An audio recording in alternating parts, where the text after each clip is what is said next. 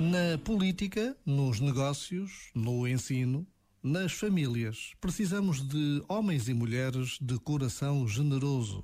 Homens e mulheres que prefiram a coragem ao medo, a esperança ao desalento, a partilha ao egoísmo, o amor ao ódio, a verdade à mentira.